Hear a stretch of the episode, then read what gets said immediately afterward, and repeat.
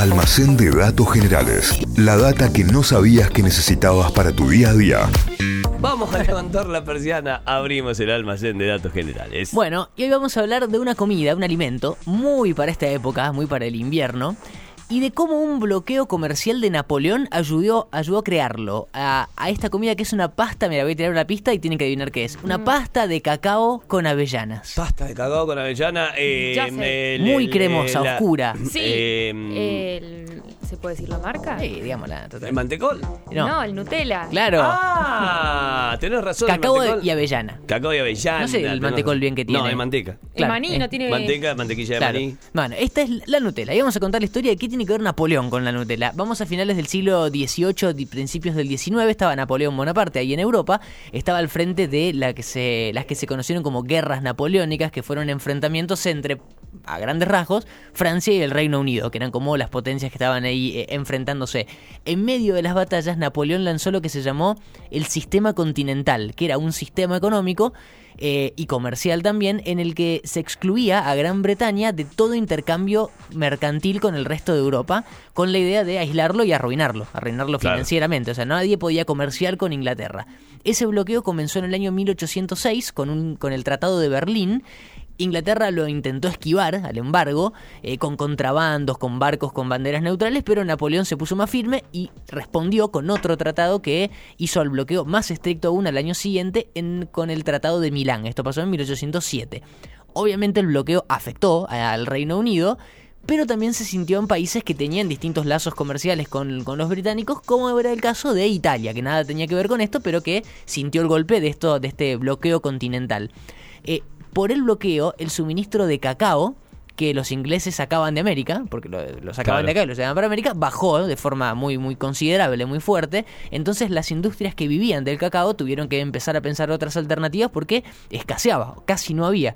Eh, y en ese marco, año 1806, el año que empezó el bloqueo, un chocolatero de Turín, del norte italiano, que se llamaba Michel Prochet, tuvo una idea. Mezcló el poco chocolate que tenía disponible, con esto del bloqueo no había mucho, con avellanas. Los árboles de las avellanas crecen a lo loco, ahí en el norte de Italia, en la zona del Piamonte. Las tenían muy a mano, era muy barato conseguir avellanas, así que creó un chocolate que era mitad cacao y mitad avellanas. Y el nombre que le puso a esta preparación era Yanduja. ¿Qué es Yanduja? Es un personaje folclórico, un personaje de los carnavales del, del Piamonte, y es como el, el- el típico piamontés, un personaje que representa al típico piamontés. Se llama Yanduja y en honor a este personaje le puso eh, así de nombre a esta preparación, que era mitad cacao y mitad avellanas. Era un bloque sólido, como una tableta ¿sí? de chocolate que se vendió así por un montón de años y como que resolvió el problema de la falta de cacao por este bloqueo de Napoleón. Eh, y era mucho más barato. De hecho, un kilo de yanduja era seis veces más barato que el kilo de chocolate. Así que eh, Oh. eh, ha- hacía negocio este señor y fue una gran idea la que tuvo Michel Projet y de repente muchos lo empezaron a copiar. Por varios años siguió todo así igual hasta que otra familia chocolatera piamontesa, los Cafarel, le dieron vuelta a la receta, tostaron y molieron las, las avellanas en el año 1852, habían pasado más de 50 años, y lanzaron los Yanduyotti. En vez de Yanduja, Yanduyotti. Esa era la, la mezcla parecida a la que había inventado el primer chocolatero, que básicamente era lo mismo, pero fraccionado de forma más chiquita y vendido de forma individual como bombones. Seguía siendo chocolate sólido, que tenía una forma así como triangular, como de un barco al revés, eh, y se vendía de forma individual. Estos Yanduyotti, que todavía ex- existen hasta hoy, que se siguen vendiendo y que son un producto típico del Piamonte, fueron los primeros chocolates del mundo que se vendieron así, envueltos individualmente. Como los primeros bombones del mundo fueron estos, los Yanduyotti que crearon los Cafarel en el año 1852. Cafarel el nombre. Cafarel es el nombre de una empresa que todavía existe. Pero todavía no llegamos a la crema que conocemos hoy, a la pasta eh, muy rica que conocemos hoy.